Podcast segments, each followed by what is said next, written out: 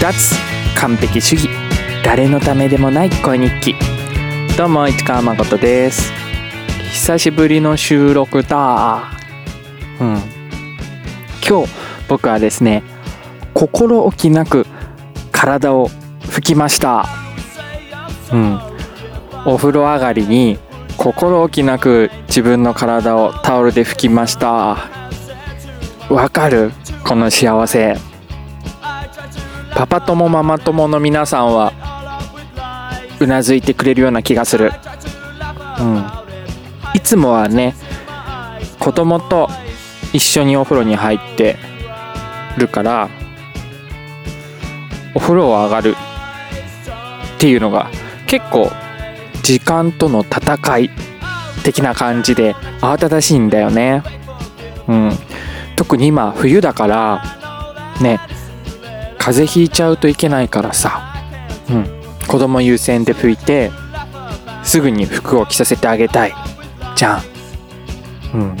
それにやっぱり機嫌を損ねるわけにはいかないからリズムというか。うん。リズムが重要なんだよね。テンポよくお風呂上がらないと。いつまでも上がれなくなっちゃうから逆に。うん。体を拭いた。さあお風呂場から出るぞ。っていうタイミングをね子供の気持ちの中のね勢いを大切にしないといけないんですよ。そんなわけであの自分の体はねいつもね部屋がびしゃびしゃにならない程度にザザッと拭いて終わりなんですよ。うん。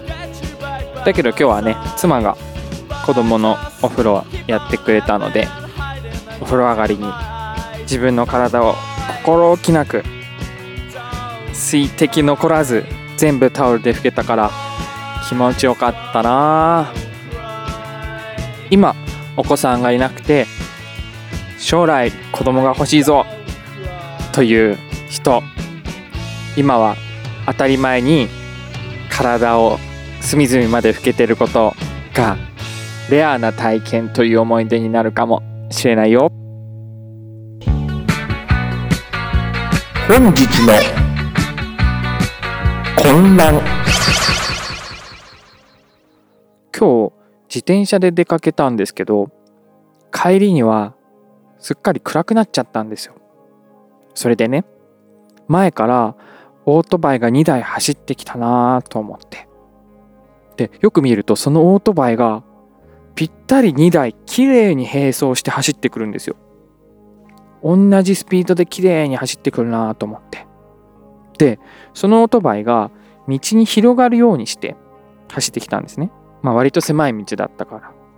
それですれ違う時にそのオートバイが結構本当に広がってたからあじゃあ間を通ろうと思って2台のオートバイの真ん中を自転車ですれ違おうとしたんですね。そしたら2台のオートバイじゃなくて1台の車だったんですよ。怖かった。普通にあの車のヘッドライトっていうのかな？フロントライト？がオートバイに見えちゃってたっていう。うん。危うく車のど真ん中に正面衝突するとこでした。怖いね。だからあのヘッドライトは左右が全く同じじゃなくて対象でいいからこの右っぽい感じと左っぽい感じになっててほしいなぁなんて思いました。車のデザインをされてる方是非頭の片隅に入れていただけたらと思います。いや実際そうなってんのかな今ほとんどの車。うん。まあ僕はねもう怖いからねあの出かけても暗くなる前に家に帰るようにしようと思いました。皆さんも夜道には十分気をつけてくださいね。うん。市川誠でした。それではまた。